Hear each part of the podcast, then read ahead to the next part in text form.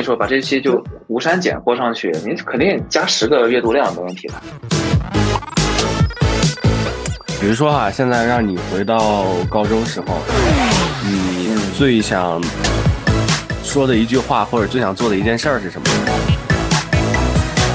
如果有的话，肯定是要早点表白。哎，不是，早点跟谁表白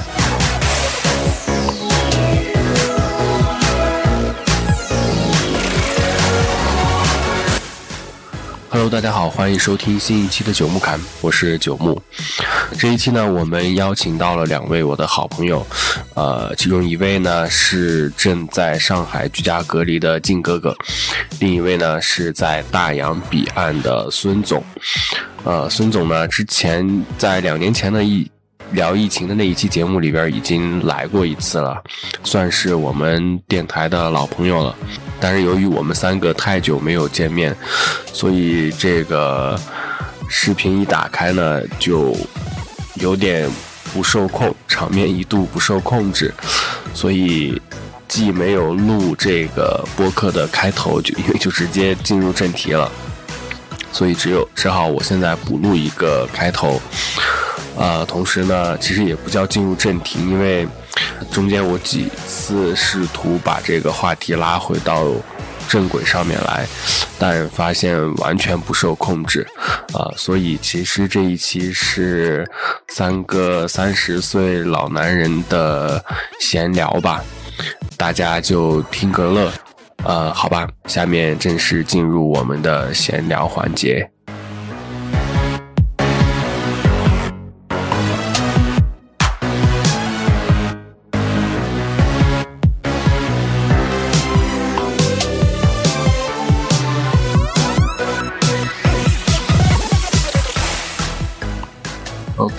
开始了，嗯，要不要给你起一个网名儿？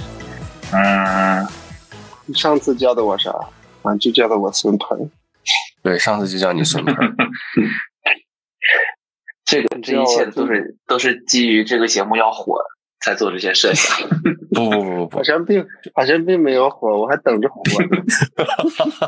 并没有，并没有，因为做完那个节目我就。好久好久没有更新了，那就 你就你就生小孩了，开始。当时没有，当时已经生了。当时还想的是很快的邀请他们一起参加那个，不是参加，就是再录一期毕业十周年的。然后一晃两年过去了，都可以录毕业十二周年了。要不先聊今天的正事儿？对，正事儿是什么？正事儿我不是想我。我我结束了，这是 我不是本来想找你聊这个疫情嘛，上海的疫情。我我靠，无聊，没想到没想到时隔两年再找人过来聊，还是他妈在聊疫情。所以说嘛，你的上一期的听众那三个人都已经听腻了，换一换一换一个话题吧。不是，就就上海的疫情，我觉得我还我还我还挺。哎，其实你你你你仔细想一下，现在的疫情和两年前的疫情其实不太一样了，你发现没有？就是大家的心态其实发生了很大的这个转变。我 你们看孙鹏的湖吗？看到了，看到了。你别打断人家，多可怕！后面人又得加班剪了。不是，我跟你说，你要录的太差了，这一期就不上了，人家孙鹏就白起了。呃，太搞笑了。我就记得孙鹏高中时候就有可大可大一个水壶，也是不锈钢的。嗯，对对对对对。然后那皮垫简直保持。拉回来，皮垫现在还有吗？屁股上？拉回来，拉回来！你这跑题大王，你这一直往哪儿跑呢？没有，让你讲皮垫用。让让你让你讲一讲你们你们上海的疫情现在到底是什么情况？你看现在就是就是嗯，前期有一点轻敌，然后。现在有点控制不住，然后反正政府在努力控制，因为确实之前啊不知道什么原因有很多小道消息吧，然后比如说什么从香港那边接收的病人住在一个酒店，然后那个酒店其实没有隔离的条件，然后导致整个的酒店工作人员包括后面放出来的人都已经感染了，但是检测检测不出来，平时因为这个不太好检测，好像。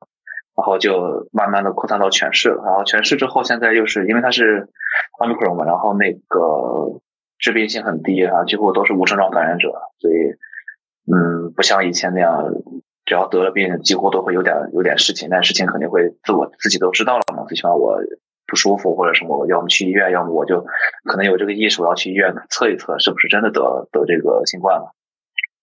现在就是大部分人都不知道自己得新冠了，所以就在这上海市里面乱转呀、玩呀、闹呀、工作呀、学习呀，就导致现在几乎每个区都有确诊病例，都有很多无症状感染者。尤其是现在可能其他区会好一些，因为他们发现早一些。浦东这边非常严重，现在我住的这个镇就是浦东的中心，应该现在也是上海的中心了吧？疫情中心，住在上海的中心。啊，真的是上海的中心。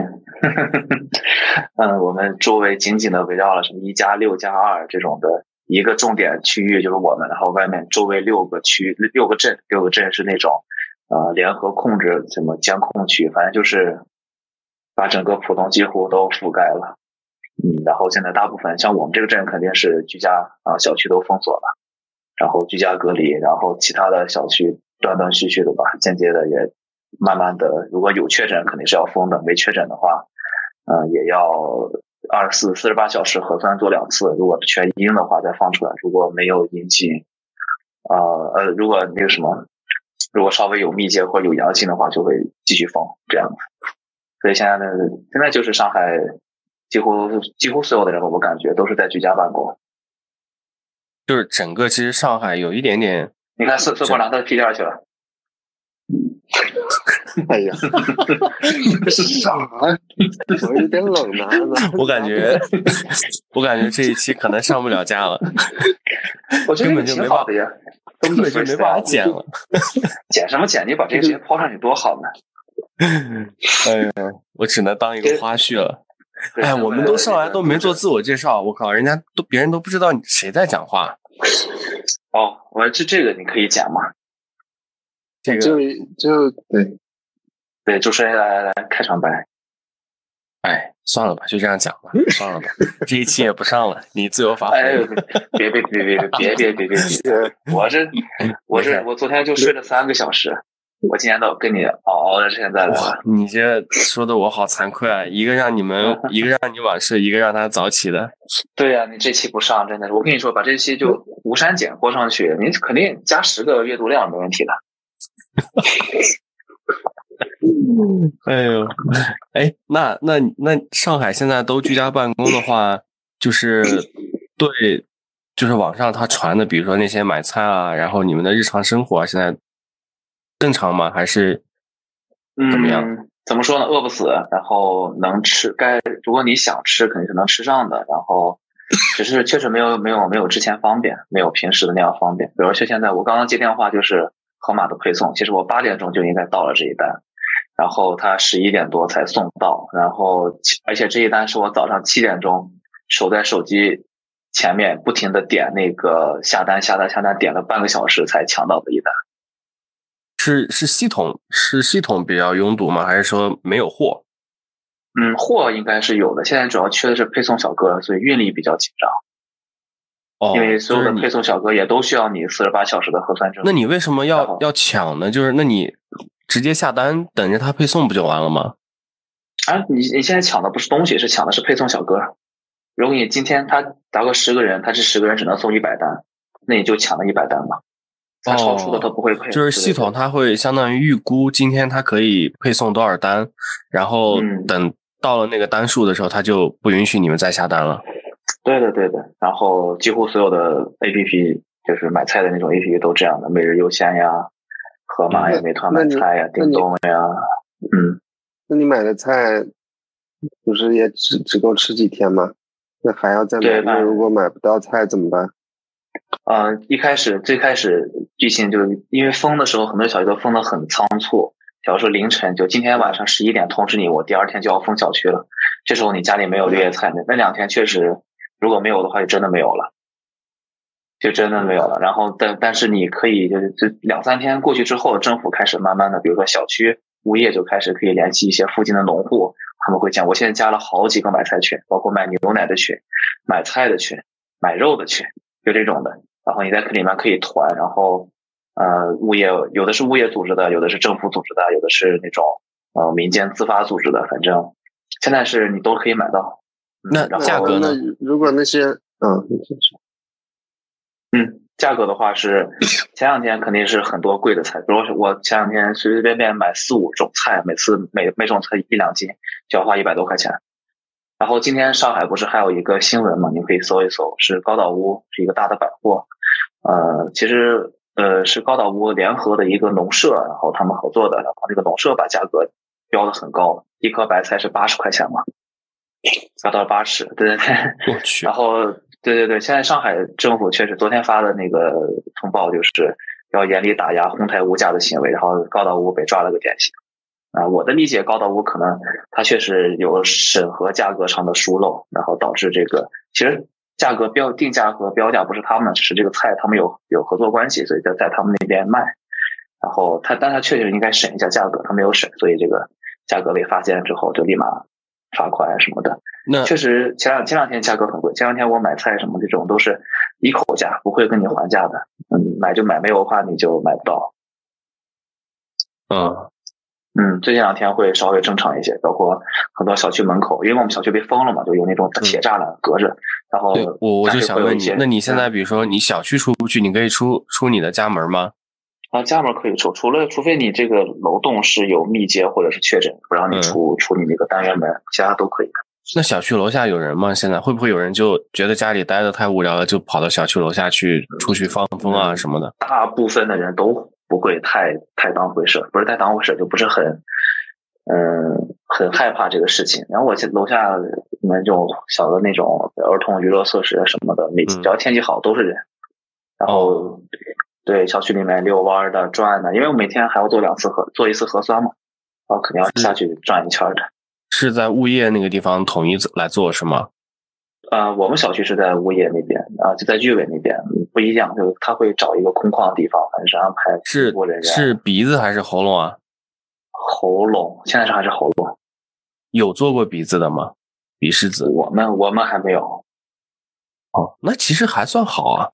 我们之前这边都是双检，包括现在也是双检，要每次做就是喉咙和鼻子都要做。可能我我的理解可能。量太大了，我觉得测鼻子是需要一定手法的。就是 那那你们这个做核酸是相当于是政府要求的，你也不需要付费是吧？对对，都是政府政府组织的。哦，嗯，像今天上海发的自测盒，我们这边重点防控好没发，其他那种稍微松一点的小区区，包括镇小区这种都发了。然后就自己在家自己测，测完之后立马就跟验孕棒似的，两一条杠两条杠这种的，嗯，你也可以测出来你大概你有没有问题啊？对，就这个这个型。那个好像是要捅鼻子的，是吧？对，要捅鼻子那个。嗯，这边刚才其实我也没搞，他有自测盒，他有自测盒，那你不是大家自己在家测就好了？为什么还要？我我也不太清楚，感觉我们可能我们太我们这边太严重了。他的我理解的是自自测盒的那个成本比较高吧？估计不是，你像不是成本，主要是成本的问题吗？自测盒有有有，你你是可以怎么说？不能说瞒报，就对哦，对，可能不准，对，可能不准，或者是可能你这个对于个人的控管控能力对达不到，万一这边我测的不标准，或者是因为什么原因啊，导致我其实有有病毒，但是没有测出来。那我那我就想，就大家都隔离起来，然后那他测的目的是什么？就其实你如果没有外接，不就不会有任何的感染风险？嗯，就是把你嗯一开始的话，就是上海是不知道有哪些人是无症状感染者，所以就要把每个小区的人、每个区的人、每个小区，就可能是最开始是嘉定嘉定区。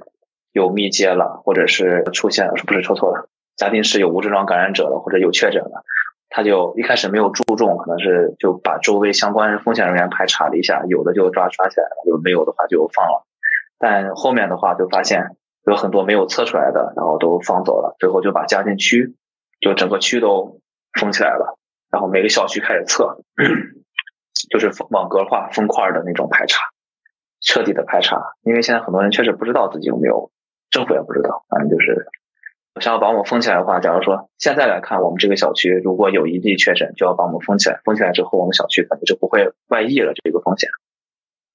嗯，就而且你这个你这个状态其实要持续多久，你们也不知道。现在现在来看的话，嗯，正常来说二加十二嘛，二加十二就两天，全小区测核酸两次，两次都是阴性的话，就进入十二，十二就是你十二天的自我监测，在十二天期间内你要做三次核酸，但是不限制你进出小区，只是不建议你去上班，不建议你去公共场合，不建议那你去那你们小区现在已经被封了多久了？啊、从上周五，上周五开始封，上周五，一直到现在。哦对，上周五的时还有候只是四五天。没有没有没有，是这样的。上周五的时候啊，很复杂这个情况，每个小区都不一样哎，那啊。真要说说这个的话，要说说两个小时都说不完的。OK，具体情况就不说了。这样这对嗯这样你的节目没有听众的。其实是想想了解一个真实的情况，因为你你想现在现在了解这个情况的话，无非就是从热搜上嘛。但是热搜上的话，看到的其实都就是我觉得热搜上的那个评论的观点都很偏激，就是他他讲的都很极端，然后。所以，就你作为一个亲身经历者，你讲的这个话不一定能代表全部嘛，但肯定是你这边的情况，至少是真实的嘛。那我只能客观讲，因为有有，所以因为因为因为上海这个。个，对，因为上海这个其实很特别很特殊。之前你看，不管是吉林也好，还是西安也好，包括成都这边，其实之前都发生过疫情，但是上海以前都是在用微博上的话说，都是优等生，就是是代表，就是做的很好，等等等等。但这一次上海就感觉其实。真的，就当他那边的疫情没有控制住的时候，其实，在其他地方发生的那些事儿，在上海也都发生了，也存在什么，因为核酸检测没有核酸检测进不了医院啊，然后因为这个小区不能进出，然后大家买不到菜啊，什么就，其实其他地方，包括好像是那个叫什么健康码的那个服务器，好像是有一天刚开始那几天，好像有一天也是用不了，是吧？那个是上海吗？我。我没碰到过，我好好像是啊，但我不记得，不确定是不是。总总有总有途径都能查到核酸报告的。对，就是健康原因啊什么的。当时觉得，比比如说西安去年疫情比较严重的时候啊，就是网上骂西安的那些情况，其实在其他地方，在上海都也都出现了。所以这个事儿，我就觉得其实还挺挺就是值得值得思考的吧，就。可能只是没遇上，遇上了可能是不是大家都一样？嗯嗯，然后其实其实可能可能可能真的是这样子的，因为只只不过只不过有的政府会承认错误呀，或者是及时改善；嗯、有的政府会掩盖一些问题啊这种的。因为我西安的事情我不知道，我我不知道西安，嗯、因为我前段时间工作比较忙，然后等我回过神来，发现西安都已经控制住了，然后李宝一都可以回家了，我以为他过年回不了家呢，好不好？OK，确实西安一开始还有鼠疫，说简直了。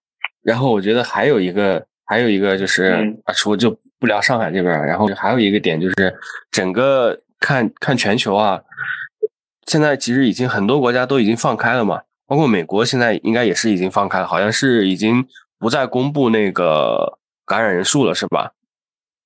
对，对，然后然后一个最大的感受就是。这个病病毒的这个毒株，它也是变异了好多代。现在最多的这个奥密克戎的话，也是传染性很强嘛，就强到，呃，以前其实就是有两个两个点我是没想到的。第一个是这个这个疫情持续了这么久，就反反复复、反反复复的，嗯，就是我想到它可能不会把它完全消灭掉，但是我觉得可能只要控制住了，尤其像国内这种啊，控制的很严格的情况下。就不会出现这种反复的反复的情况，但也出现了。二一个就是没有想到，就是很多就是它这个传染性啊，最后会变异到这么强。就我现在有很多认识的人都感染了，就是你看到朋友圈，突然有一天醒来，有一个人发说：“哦，变成小阳人了，阳性了，又变小阳人了。”朋友挺多的呀。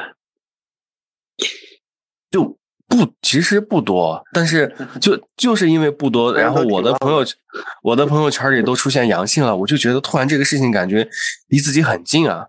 然后，然后隔几天他又发一状态说，哎，好像好了，就是重感冒，也没什么后遗症什么的。然后包括我关注的一些有的一些 UP 主，他也现在最近有有有那个 变阳性的，所以就我就想问一下孙鹏这边。现在，比如说在在美国这边，至少在加州嘛，是一个什么样的情况啊？就大家啊，哦，西雅图，西雅图，OK，现在在西雅图。之前上就是之前在加州，对，就是在西雅图，就是比如说，就现在大大家都不是都感觉政府已经躺平了嘛，都放开了，也不管了，然后是个什么情况？然后包括大家是个什么心态？对，就是。我就感觉就是从从上次我们聊吧，就是从上次疫情刚开始的时候，然后我们大家都很恐慌，然后政府也发那种限制令，就是居家令，不要出门。但这个跟国内的那种限制令都是完全不一样，就是完全都是靠自觉，因为没有没有人会去查。然后，但西海岸的话，大部分都是这种呃高薪的 IT 部 IT 公司吧，然后。然后民众的受教育程度也比较比较高，所以大家也比较遵守。然后，呃，后来就是公众场合戴口罩嘛，也那个大部分人也都比较遵守。因为，就我觉得主要还是因为他这个疫情刚开始的时候对医疗这个资源的冲击比较大，所以，所以这个你你生病的话，如果真的感染的话，就很难很难去接受治疗。但是。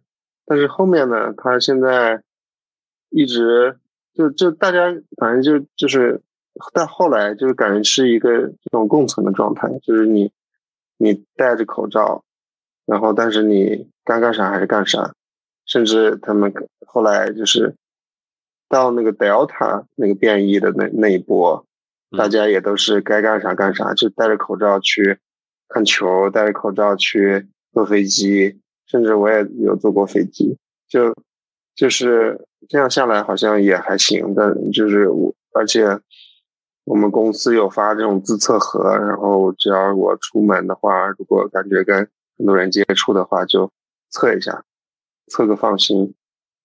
嗯，当然就是还是能，因为之前 Delta 那些的话，它的那个后遗症还是它的关键，它的症状也都挺。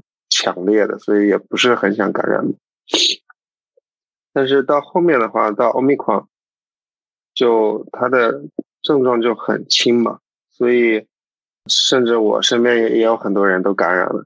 就他他他有点防不胜防，就是你可能去去什么地方，呃，把口罩稍微摘了一下就就感染，而且甚至有时候你可能去点了个外卖什么的，就就。就很多人他都不知道是怎么感染的，然后就就感染了，然后但是呢，但是他症状又很轻，然后你自自己在家喝喝点那个退烧药，然后休息休息就好了，所以大家就更放心上了，加上这个时间都这么长了，就大家都很疲惫了，就没有没有很关注这个事情，然后到后面他那个政府联邦政府有可以每个人可以。订三个吧，三个免费的自测盒，然后所以这个数据就就根本就不会上报了。就如果你自己居家测、自己居家康复的话，这个他完全就没有这个人力资源去统计真的确诊有多少。那这样的话，那它这个数据就自然就下来了。然后其实奥密克戎刚开始的时候，感觉还是有，就是很多人他去一些公公共的那些。呃，测测自测呃，公共的那个测的中心去测嘛，他这个数据会有记录。当刚开始的时候，那个就是明显的疫情又上来了，因为从 Delta 之后，它的就是一直在下降嘛，就我们大家都感觉要好了，所以那个公司什么的也开始就是准让告诉大家说可以慢慢的准备回办公室了。但是那个 Omicron 突然来了，然后感觉又不行了。所以就当时就又又都封起来了，什么口罩令又又起来了。但是这一波就完全不一样，就是大家就觉得，就是其实一直都有这种共存说嘛，就是说它变异的到最后就是致命性越来越低，然后它的传播性越来越强。然后我们感觉这个欧米克这一波也是这样，所以就，所以就是感觉这一波就是跟之前的性质完全不一样。然后，然后到后来就是大家自测自愈，所以他这个确诊人数也就是很快就下来了，到现在基本上就是降到一个比较正常的水平。当然，实际多少我们也不知道。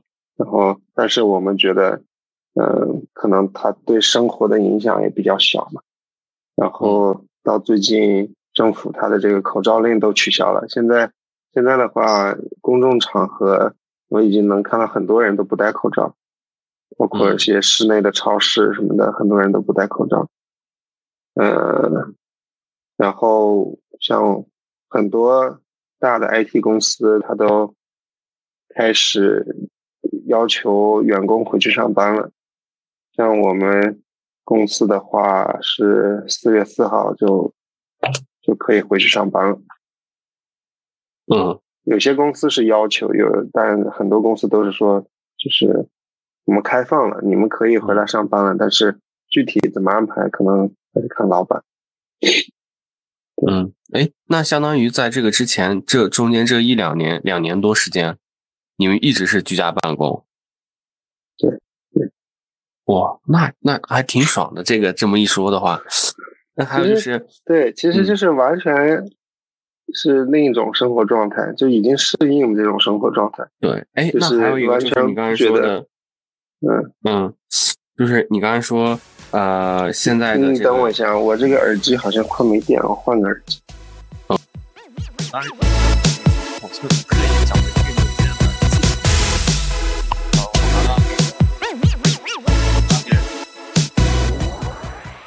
上海这边后面的话，它公司，比如说现在公司大部分小区都隔离了，那那是不是就是整个公司其实现在也已经宣布大家都居家办公了？就即使你在的那个小区没有被隔离，你也居家办公了？还是说如果小区没隔离？啊，有有都有情况，你小区没隔离，如果公司也有大部分公司也被隔离了，有可能你公司这个公司出现一个。对你公司这栋楼出现一个确诊或者密接，就会，嗯，这个楼就整个要要封封控隔离了，所以就那什么的。当然有很多公司，呃，工作岗位比较特殊，你必须现场要有人。然后我这边反正有有同事是在，啊，不是我同事，是我认识的人，是就住在公司里面。哦，OK。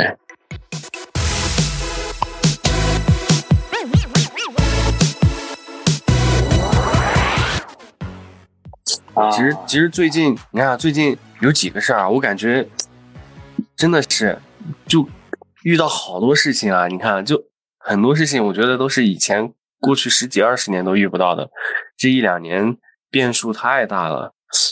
对呀，最最近最近都不是又说那个说说这个病毒的，哎，是英国的那个报道的是吧？说这病毒的源头就是美国造出来的，美国实验室造出来的。不知道这些消息，对你看看美国国内有没有这种消息？对，我就想为什么还在关注这种是怎么来的呢？感觉感觉就是最近不是那个俄乌冲突嘛？俄乌冲突以后，然后俄罗斯在乌克兰发现的那些实验室、病毒实验室、呃生物实验室吧，然后就里边找到了很多证据嘛。现在就是他在不停的往外抛这些。公公开这些证据，然后其中有一些证据好像就是，当然这个我不确定是真的假的啊。就说有报道说这些证据就证明了新冠病毒上的某一个基因片段吧，好像是在他那个实验室里面造出来的。然后如果说如果不是人为的话，这个片段自然界产生的概率是极其低的。看到一些这样的报道，嗯，那你在美国我估计是看不到的哈。他政府应该是会有管控的，我估计。对，可能真的有，但是，嗯，可能民众关一是大家关注度没那么高，二是如果说是英国的话，这事儿本来就没什么好好，就是英国跟美国关系应该也还好嘛。如果是中国的话，那可能很多人有很感兴趣，对吧？而且这种东西是真的是是已经无所谓。这种东西真的后面都是有很很多的政治色彩，就是对，还有包括他媒体能不能做文章。哎，我接着刚才你你耳机断掉之前，我一直想问，就是说，那现在因为你们相当于居家隔离已经两年多了嘛，然后就好像你说的，你的这个工作状态其实已经已经适应了这种居家居家办公这种状态，但是现在突然间就说有点躺平的意思，就放开了，口罩令这个也取消了，然后你们也可以回来上班了。那真实情况是，比如说就你个人而言啊，别人不说的话，你个人而言。你第一，你愿不愿意回去？第二是，就是你现在出去以后，你的那个状态是还是跟以前一样吗？还是说你也觉得，其实随着这个政府的这个导向，你也慢慢的有一点在防防疫的这个这个事情上，个人防疫的这个政事情上也有所懈怠了？嗯，先说就是那个生活状态的变化吧。对，嗯，对，就是。呃，已经居家隔离两两年了，然后在家办公，就是各种设施也比较全齐全，然后也也也很适应了这种比较随意的这个工作方式嘛。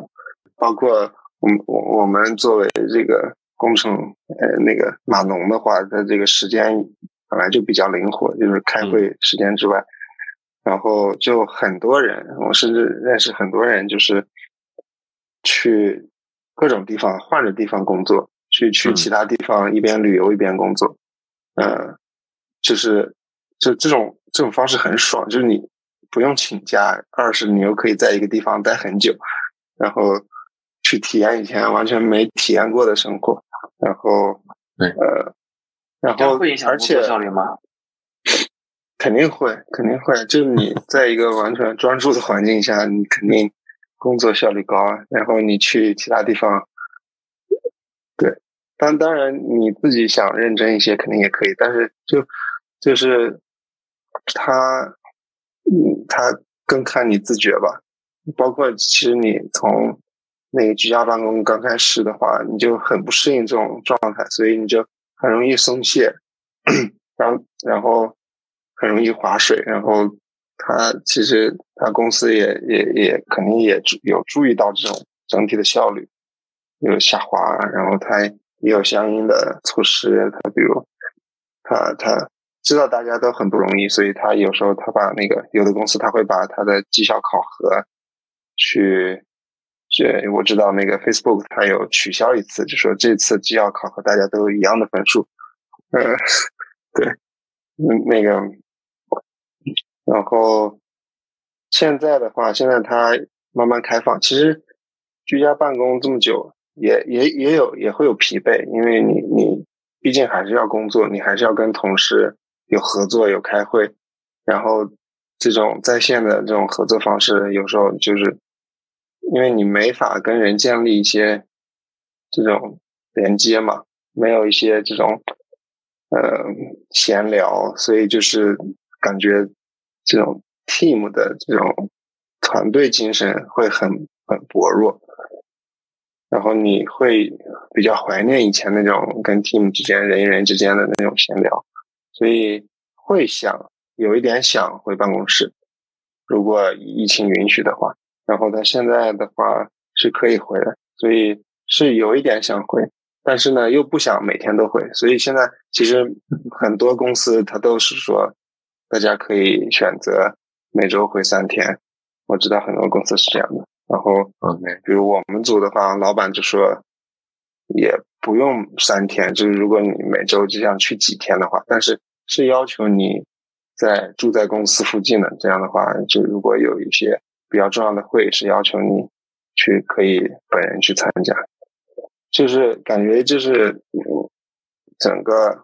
整个企业文化，整个这个圈子，它都就已经适应了这种居家办公的工作方式，所以就是感觉这个疫情对这个行业它带来的改变是一个永久性的，就是他们发现，OK，这个远程办公是可以可以工作的，大家不需要面对面，然后就是所以它也产生了很多这种远程的岗位，就是说它有些岗位就完全不不需要你在这个工位上，他开了很多这种岗位，他也招了很多这种在其他地方办公的人，包括我们都可以去申请，就是你如果老板觉得可以的话，你可以去申请一个永久远程办公的岗位。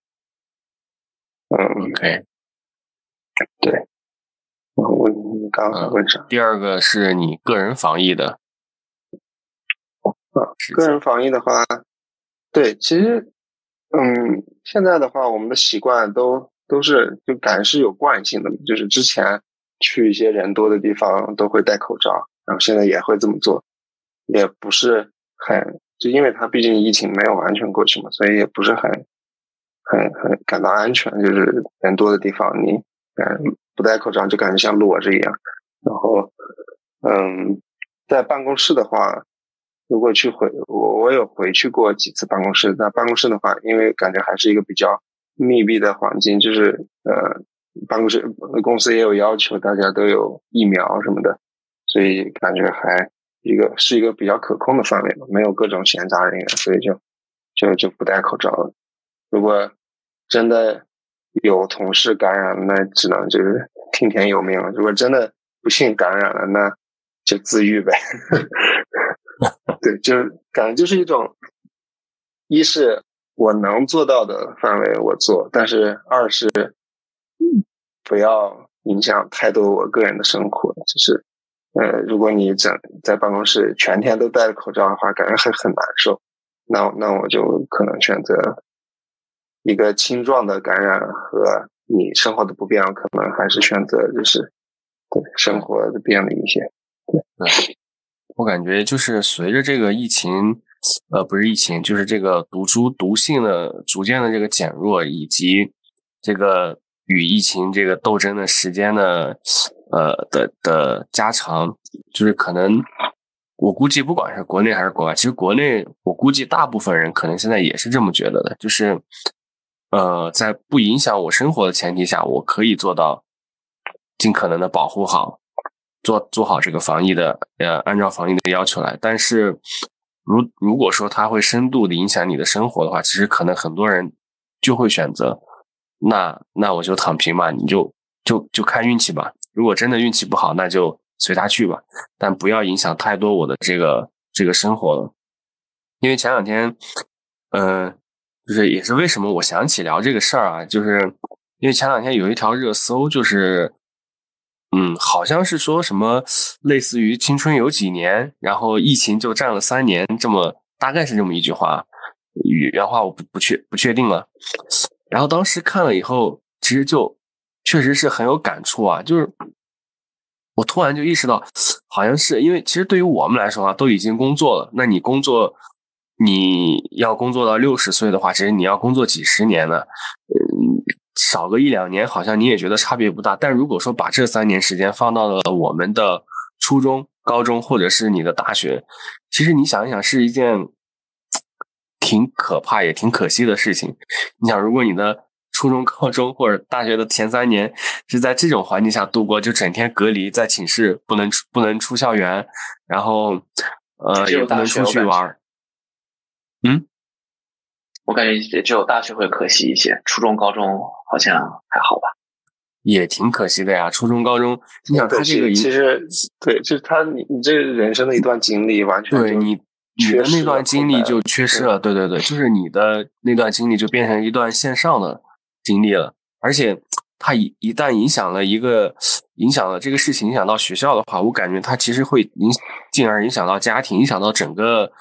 社会，你想这个小孩如果动不动这个学校，比如说上海现在很多学校就停课了，然后那一旦停课啊，上海这个例子不太好，因为整个可能你们都在，比如说像比如说在成都吧，以前成都某一个小区它出现了这个确诊的话，那这个小区的附近的学校啊什么的都要都要停课嘛，学校要停课，学校一旦停课了，这些学生的家长。就肯定要待到家里陪学生嘛，然后他又不能进而影响到他的家长的工作等等，就如果这个又这个停课又是很频繁的，或者说他就直接就在家里上网课，现在有很多小孩不是都直接在家里上网课嘛？如果在贫穷一点的地方，他也没有网课，他都上不了课。所以其实这个疫情，仔细想一想，可能我们对于我们的影响不是那么的大，大，只是说添加了一些不变吧。但可能对很多人的影响，确实是有想象不到的。对啊，就是其实你回想当年非典，其实也是一个很大的改变。对对，就是一个一个很不一样的经历。但是非典它很快就过去了，所以就是很快就恢复正常了，就感觉像是一个小插曲。但是这次疫情就完全不一样，它它当感觉大家一开始还是当是非典来处理，就是觉得就我现在。就极度不便，嗯，就是极度隔离。但是呢，我肯定很快能回回到正常生活。但现在完全不一样，它它就是可能要共存，但是就是所以它对各行各业改变可能都是永久的，就是完就是已经不是说缺失了，它就是可能是永久的改变了一些东西。嗯，是。我感觉刘星是不是已经睡着了？没眼睛。眼睛我已经看不到你的眼睛是真的还是闭着了，然后眼睛就是小，你在努力的睁眼睛，感觉 不是不是，我现在已经进入了一种状态了，十二点又开始兴奋了，十二点开始兴奋，你这什么状态？深夜什么聊人生的状态是吧？对，我刚刚就想说，你这个节目每天，哎，我们这边大概深夜十二点、十一点、十二点，知行大哥哥又上线了。大哥哥上线，这是一档播客，你随时都可以听的，你可以早上听的。嗯嗯，没事，你就晚上录嘛，晚上才有这种感觉，这种 feel。对，哎，其实我们哎，这个这个疫情这个话题，我觉得就聊差不多了吧。本来想着今天聊半个小时的，这已经聊了挺久了，还我们再短暂聊几句别的哈，就是，然后上次其实他们。就是二零年的时候，我特别想做一个事儿，就是因为当时毕业十周年嘛，我当时是想找好多人，就是班里边愿意聊的，就是然后做一做一做一个节目。但是后来，一个是确实太忙了，而一个，嗯，就是就是整个大环境现在特别的不安定，我觉得就是感觉每天都在有事儿，新的事情啊，就是这种社会性的事事件爆发。然后好像很难找到一个点，就是大家最近比较闲，然后可以坐下来聊半个小时，很难。然后那个事儿就一直搁置了。人多的话，本来就 很难组织。就我当时的想法都不是说，不是说把大家十几个人组到一起这样聊啊，那个太难了。就是单独的聊，比如说我跟你聊，可能聊五分钟，五到十分钟，然后跟他也聊五到十分钟，这样最后把所有的人的这个。剪辑剪到一起来，当时是想做这么一个事儿，但是也没有做成。然后，但其实今年又是一个比较好的契机，我感觉可能今年的话，应该我们都刚好迈到三十岁，或者是去年迈到三十岁，就应该是没有三十以下的了，应该是集体奔四了。然后再加上疫情的这些原因，再加上国际的这个大的政治背景的这种不动动荡啊，就是。有没有什么一些新的规划，或者是就是对自己的人生啊，有没有新的新的一些想法？随便说一说，随便聊一聊。这个这个这个一下子的档次就上来了，突然好深沉啊！哎呀呀，不是聊聊自己的什么新的危机吧？哎呀，中年危机。对，没有没有，我是觉得你前面说的非常好啊，就是。跟高二同学正好十二年，我觉得一 v 一，我觉得还是很容易的。只要是那个人想跟你聊，比如说我跟孙鹏这样子的，你但是我们得确定一个主题嘛，就是比方说就聊三十岁的规划，或者是聊，或者你就你就聊我当时想聊的不是聊聊规划，我当时其实想聊回忆，就是啊，我当时好像我我去翻一下我当时那个稿子，我是列了提纲的，好像是那个。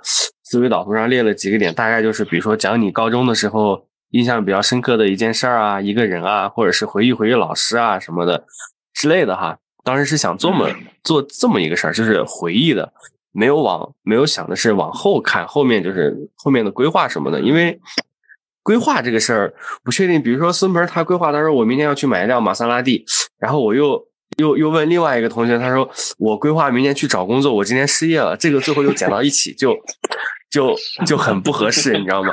所以就只能聊回忆，然后就说，哎呀，我们当年一起都在那里玩泥巴，这个就。很开心，对不对？嗯，那有有工作的人一起聊呗，没工作的人一起聊。你看看，你看看。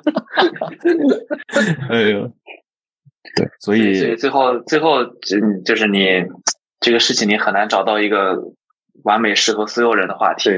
你就按你就按照你我可以想聊，对我可以其实我我我后面我后面再可以重新规划一下，比如说我就列几个点。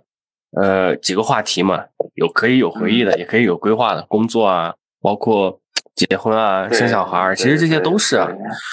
嗯，对对，其实每个人的生活都是很很有意思的。然后你不光说你买车买买玛莎拉蒂也好，或者明年找工作也好，也都是一种，只要是我们啊同学的情谊还在嘛，嗯，就是嗯。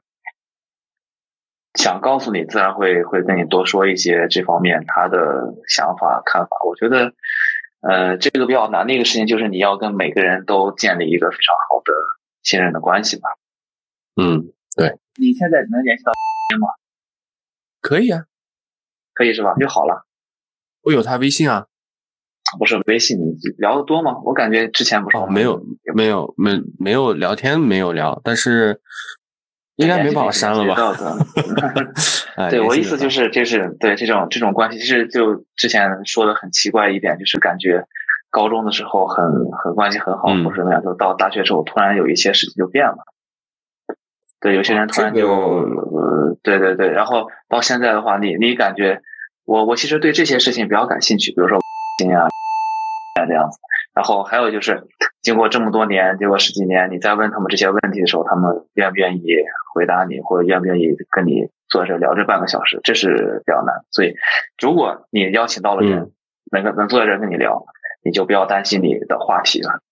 我说这重点是这个，就你问什么，他们都会很乐意的跟你说。但是提前得规划好，就不能比如说跟第一个人聊的话题和第二个人聊的话题，至少应该是同一差不多的话题嘛，对吧？这样放到一起，大家才。比较有意思，OK，这个这个规划一下，这个我们可以下来规划一下。然后先说今天的，打个样。嗯，对，先说今天的啊，今天我们啊，你可以讲讲回回忆就算了吧，回忆估计时间来不及了，我们下次专门再讲回忆。孙婆孙婆的水壶和皮垫我都已经回忆完了。对，你可以讲讲，哎，讲讲你的你的你的你的规划嘛，不一定讲的很很很具体啊，你可以只挑一两个点。一两件事儿说，嗯，其实换了工作之后，就，嗯，之前在的那个地方比较，嗯，看不到未来吧。到这边之后，慢慢的通过公司的帮助啊，或者通过跟周围的人的一些交流吧，慢慢的，未来方向越来越清晰了一些。然后，反正就是，但是也没有很方向是吗？哎呀，没有没有，其实，其实公公司这是一个比较愁的地方，哎。不谈了，这个话题就比较那什么不太好谈了。反正就是工资感觉还是需要再提升一些的啊，这是肯定是最实际的目标。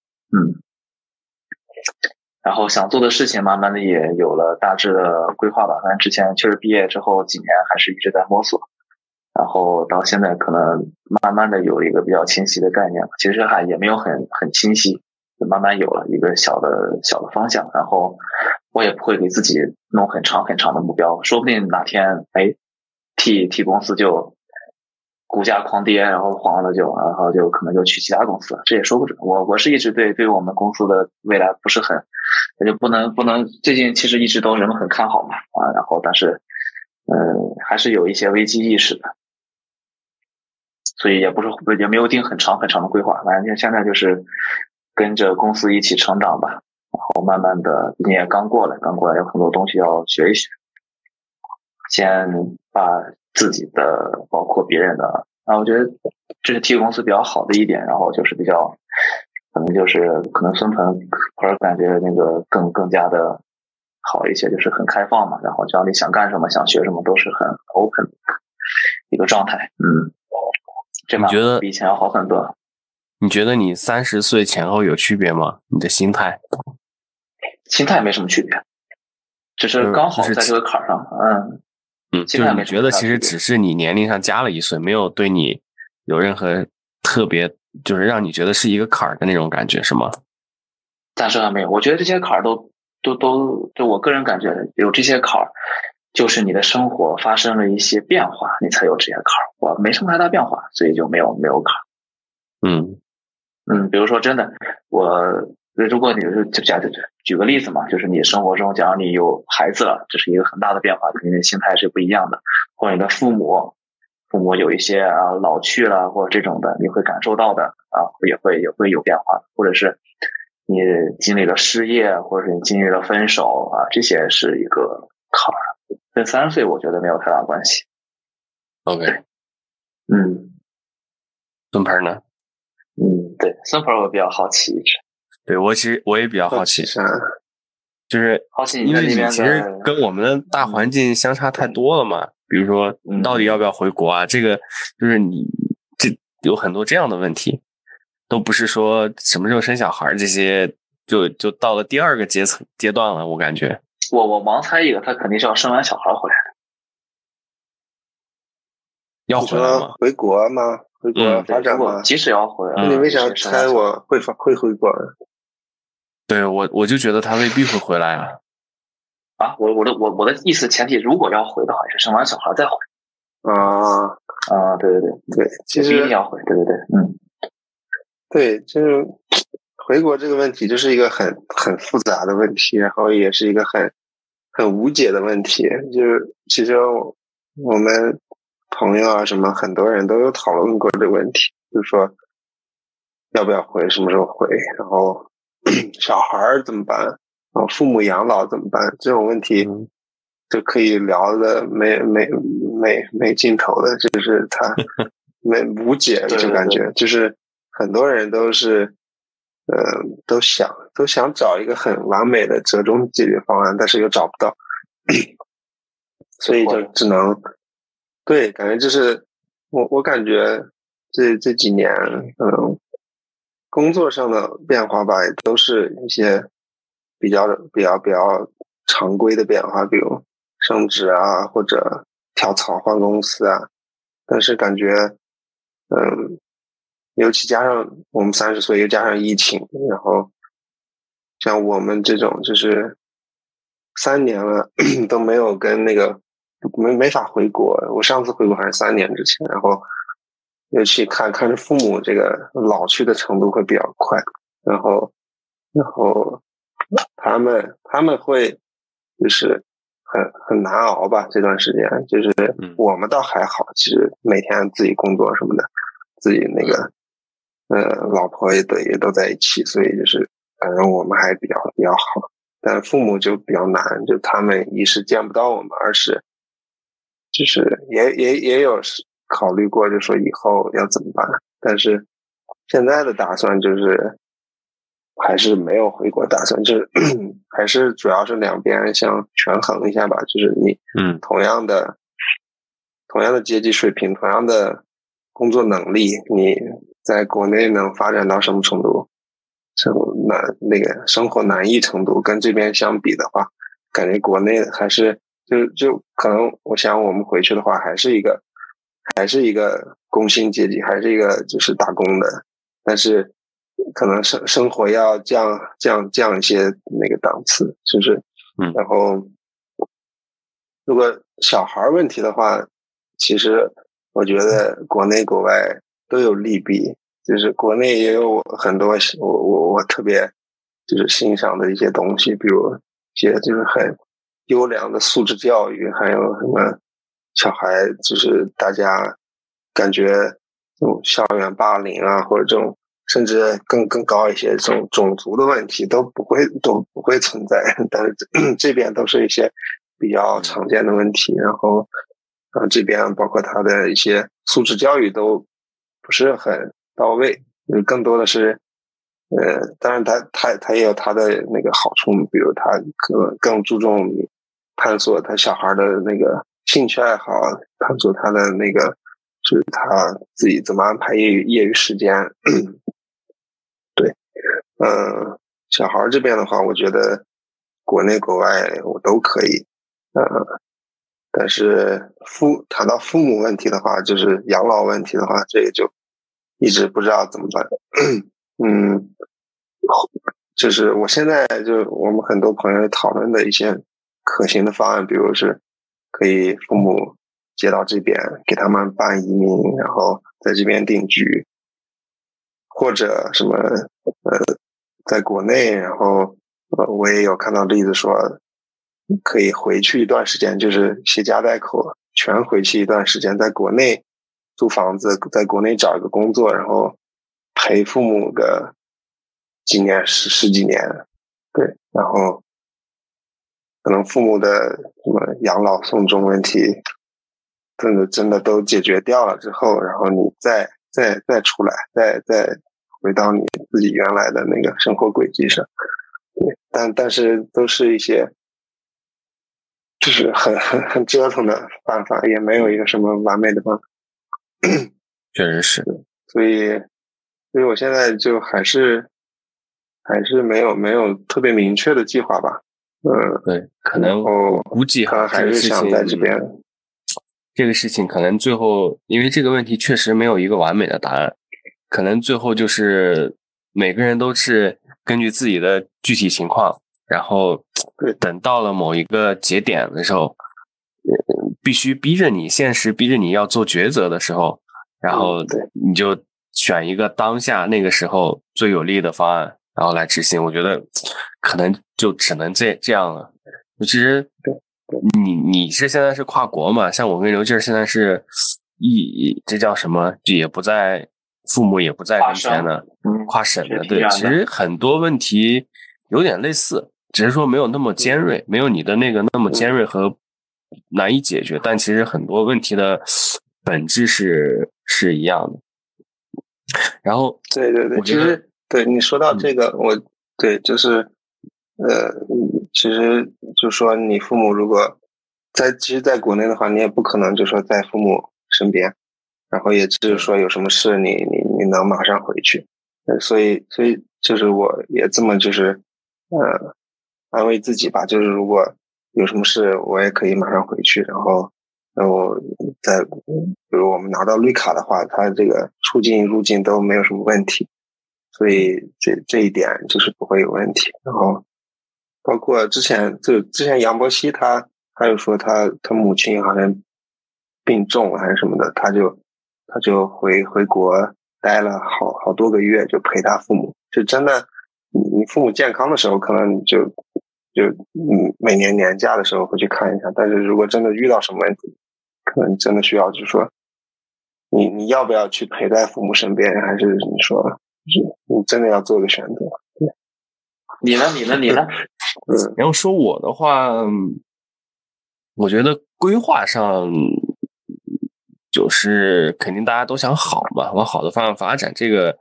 细节就不说了，但是我其实我觉得心态上我有一些转变，就是，嗯，但可能跟刘劲就好像刘劲说，这个可能跟三十岁没什么关系，可能是跟你遇到的事儿有关系，就是在去年过去的这一两年嘛，频繁的，比如说就是工作，然后那个生小孩儿，然后就是我我爸也做了一个比较大的手术。然后去年就是，哎，今年，今年年初的时候，然后呃元旦的时候嘛，哦，我爷爷去世，然后就是，就是这一两年发生了很多的事儿，再加上就是这种大环境的影响，然后心态上我觉得还是让我有些变化，就可能以前觉得一些事儿不是很重要，比如说呃，对对这个父母啊，或者对。对家里一些长辈啊，甚至对对小孩的这个陪伴啊等等啊，就是觉得不是那么重要。但是现在反正也觉得心态上还是有一些转变的。然后我觉得，我觉得我整个人变得比较的呃，怎么说呢？比较佛系嘛，还是比较的、比较的、比较的 peace。就我感觉，我以前是一个进攻性很强的人啊。就是我看我以前写的那个公众号，刘劲儿都当时留言嘛，说戾气太重。就是我现在那公众号我都好久不更新了，最后一次更新还是在国外的时候。我现在回头读我以前写的那些东西的时候，我就发现，怎么当时这么愤青啊？就天天骂这个骂那个，这个看的谁都不爽，看哪个行为都不习惯。就是我现在其实很包容啊，我很很能理解这些奇奇怪怪的声音，各种各样的意见。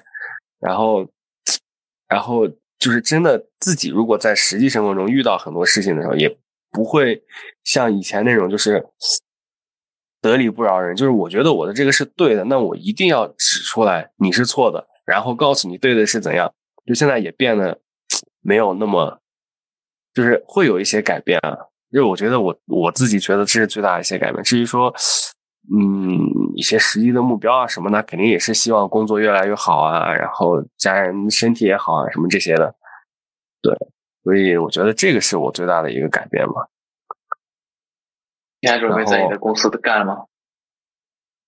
呃，工作上的话，我觉得短期内应该是吧。我觉得，就是我现在，我以前是比较想赚钱的，而且这个程序员这个行业也确实是比较赚，相对而言哈，就是普通人的话，算是一个比较赚钱的行业。但是我现在突然觉得，好像除非我可以赚到。多一个数量级的钱，否则的话，我觉得一年赚三十万和赚五十万和赚八十万，感觉差别不是特别的大。但是，可能如果你选了一个特别极端的钱最多的那个八十万的工作，那可能最后你会牺牲掉很多。就是我刚刚说的，我觉得我现在觉得比较重要的东西，可能就牺牲掉了。所以，那那对我而言的话，我可能就会选择一个比较折中的方案。然后我觉得我现在的工作就是一个比较折中的方案，而且就是从价值那个叫什么价值观的角度来讲的话，我觉得我现在那工作也挺有意义的。就不是说我自己的，不是说我自己的工作，呃，我呃怎么说呢？不是说我个人的价值啊，就是整个的这个整体的这个价值而言的话，我个人觉得还。还算比较有意义，至少比我什么叫比较有意义？是非常有意义，好不好？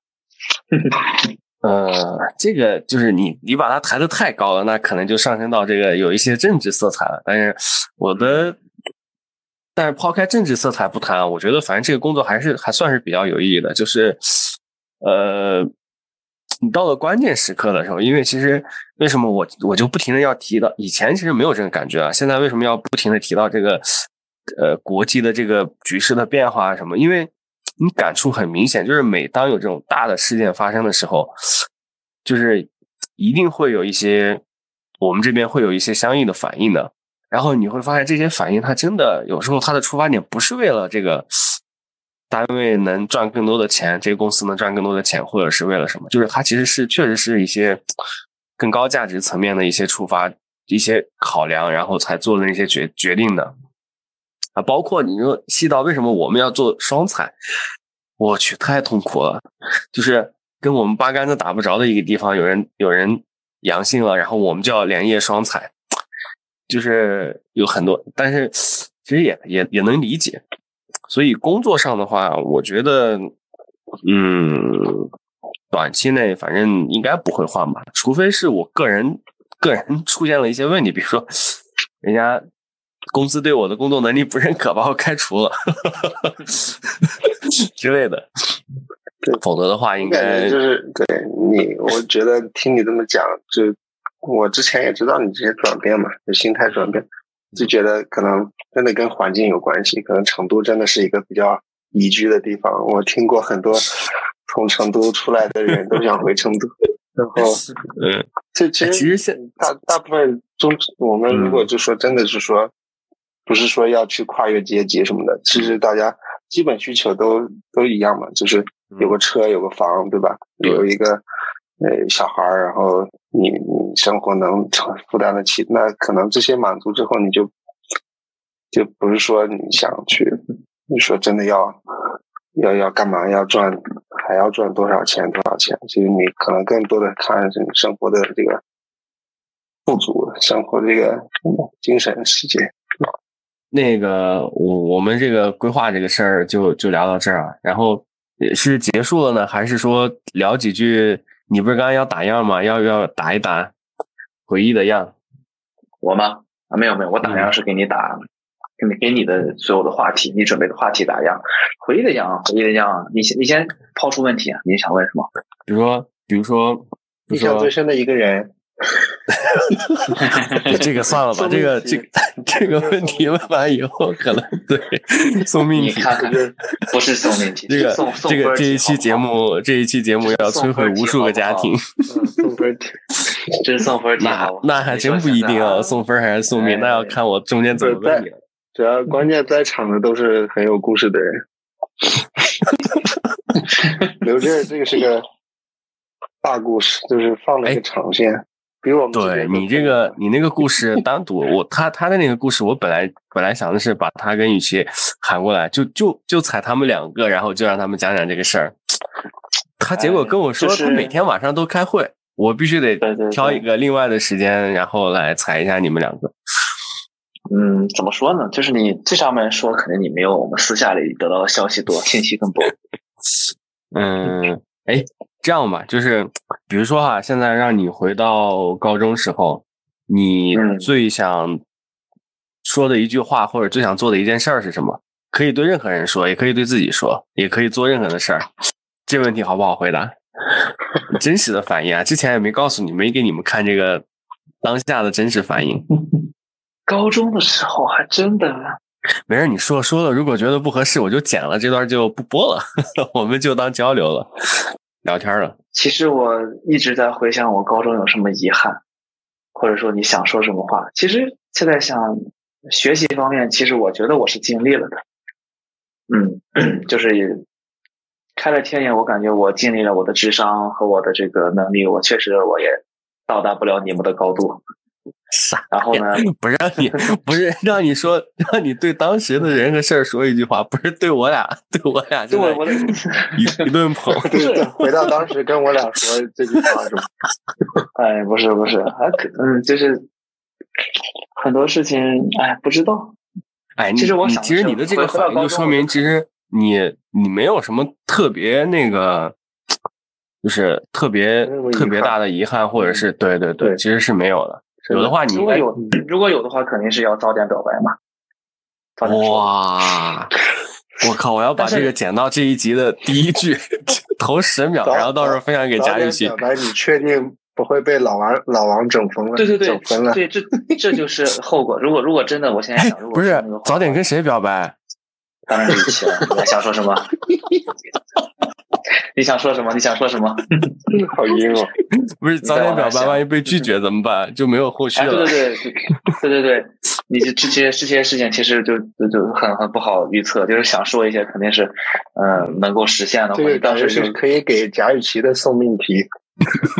如果刘志早点表白，你会？哎，对对对，我问过这个问题，绝对绝对没有戏的，真的是绝对没有戏。这么直接吗？嗯，对，很直接的。语语气是个很直接的人。然后那孙盆的紧接着孙盆就想说的那句话就来了，他去表白。嗯，没有没有。我想听，我想听孙盆的。孙盆有没有？嗯。你说你是啥啥问题？就是就是就是那个问题吗？还是什么？最想说的话，或者最想说的、最想做的事儿。对任何人啊，其实包括自己，包括自己。那嗯，我感觉对自己说的话就是挺牛逼的，就是我感觉对我高中时候挺牛逼的，但是我现在肯定没有那么牛逼。现在我觉得真的跟跟没有没有真真的跟刘劲儿差不多，就是就感觉当时真的就是一个比较那种智商、经历都是一个。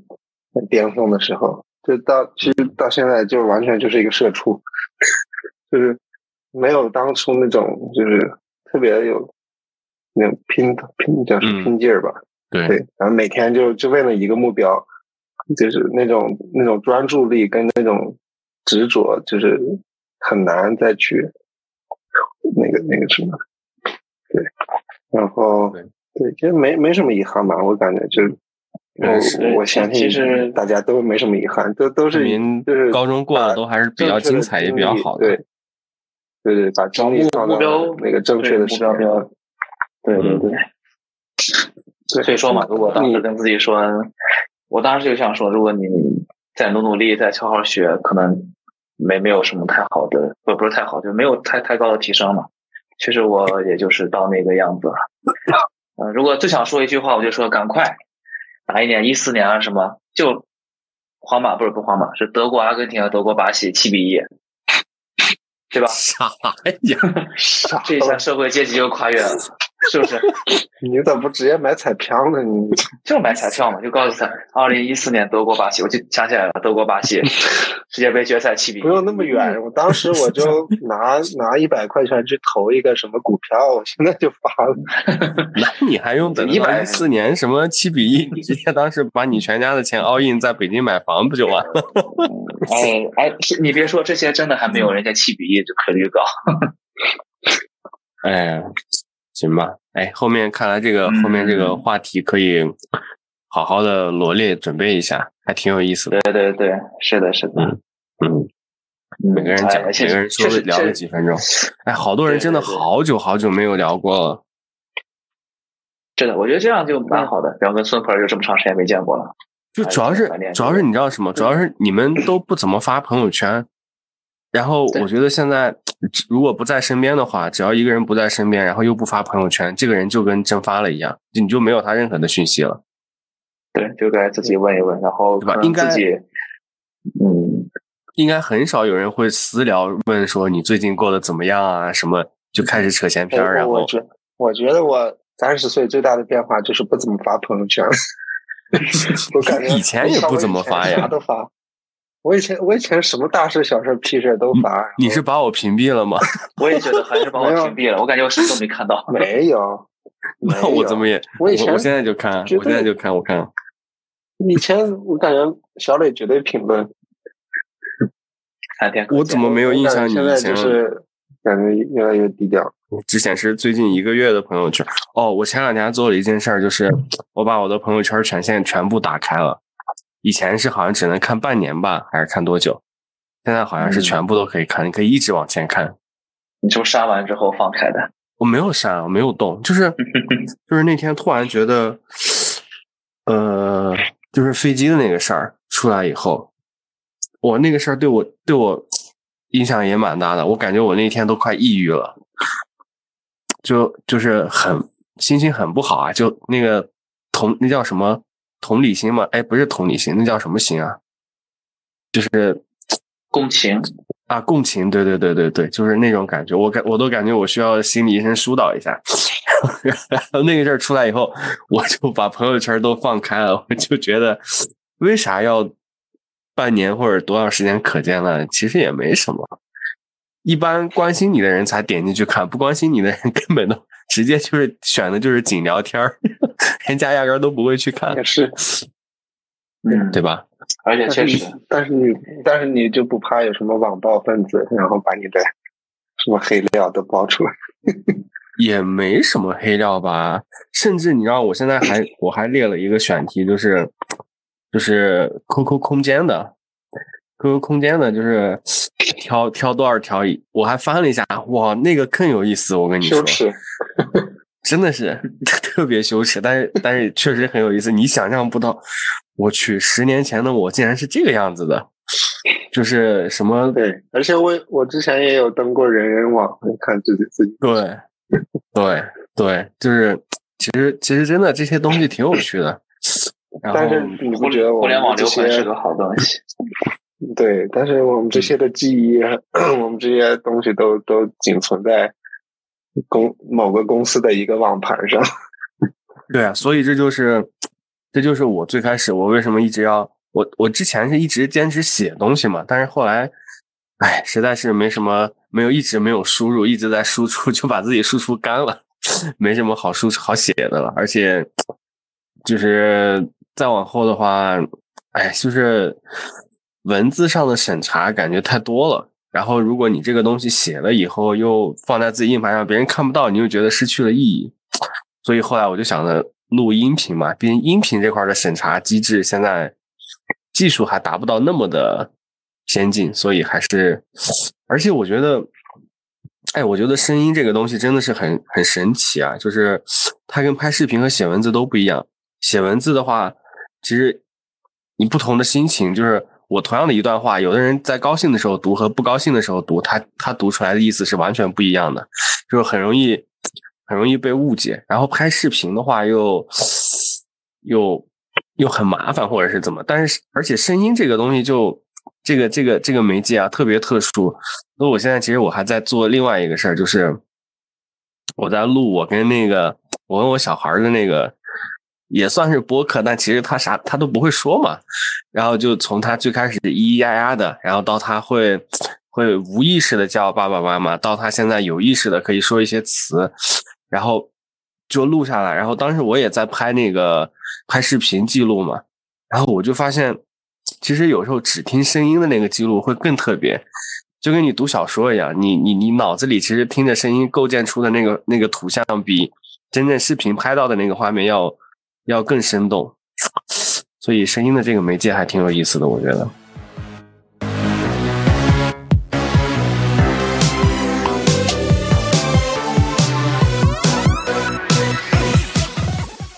后边孙盆的那个，哎，你还是把前面的录音发给我吧，录了的发给我吧。然后有这的你就把你的也发给我，然后我后边看一下吧，我听一下。如果说整体我们三个人录的这个腾讯会议这个也能用的话，就直接用这个呗。如果不行的话，我再再想想办法。不行的话，你再加班。哎，下周还有点忙，看什么时候能剪出来。明天明天一早还要带小孩出去玩。哎呀，现在养娃好累啊！哎，真的养娃太累了，完全没有自己时间了。是日常恐娃，又给我们日常恐娃。对对对，拖一拖拖一拖。但还是很快的，就是让我再选的话，我还是会选择要一个小孩。这这个这个肯定的。但是让我去现在去选，还是有点恐惧。所以我们，你知道，我跟我老婆有点恐娃到，就是我们现在养只狗试一试。养那个 那个感觉完全不一样。我跟你说，就是哇，就是没办法形容，就是比如说。就很简单，你就看到他笑，你就很开心，你就莫名的很开心。然后或者是他哭，你开心吗？他哭我也很烦，然后要看什么原因哭啊。然后啊，就总归是他的那个开心的点，就是其实你做很多事情都是一样的啊，你苦百分之九十九都是苦嘛，你就是为了那一分的甜，然后就够了。嗯，道理多的是真。试一试，我跟你说，你们就把该有的措施都取消了，然后顺其自然就好了。像像刘静儿这种，我觉得他已经怀起了。为啥为啥说你怀起了？因为因为我发现你最近一直在关注什么跟跟小孩相关的东西，读的微信阅读里、微信读书里都在读什么什么孕妇怎么什么之类的。好像我睡惨。这个不是不是关了吗？你怎么能看到呢？对吧？我跟你说，这个很准的，大数据，这个大数据是不会骗人的。你是不是黑我手机？我明明把那个关掉了呀。我还我前两天在网易云音乐里边发现，咱们班某个同学创建了一个歌单，叫什么“胎教歌单”，然后我就问他，我说你是不是怀起了？他都惊了。我觉得你这个人有点……我等，我要把微信读书关掉。谁呀？谁谁这个胎教歌单？呃，那个，嗯，你就对你这个是不是实锤了，刘劲儿？是不是？没有没有没有，我我确实，我们是反正在你们叶酸吃起了吗，反正是。没有没有，反正就是 不着急，慢慢来吧。我们还是想刘健是不是刘健萎了呀？嗯，拉倒吧，活跃度不高，怎么可能？怎么可能？哎，就是就是就感觉这个现在的时光还是挺挺挺开心的。然后可能想到一生就就就可能几年就没有这样的时光了啊。我的小孩是另一种开心，不是几年吧？应该十几年。就这辈子就完蛋了，哎，对，反正这都被你发现了，这确实确实是在关注，看是自己有没有哪些不良的习惯，先改一改，长期那种先改一改。戒戒 就是抽烟喝酒啊，对对对，喝酒啊什么的，先先先稍微控制控制，然后不要不良习惯就是不要自己浪费子弹。这是不良习惯吗？我都不知道。把把枪打到该让子弹去他该去的地方。哎，公粮公粮要按时交。哎，我我可以退出群聊了，你们两个交流一下。行吧，行吧，拜拜拜拜。好，拜拜，你们休息吧，拜拜拜拜。嗯嗯嗯，Have a good day，拜拜。好，拜拜。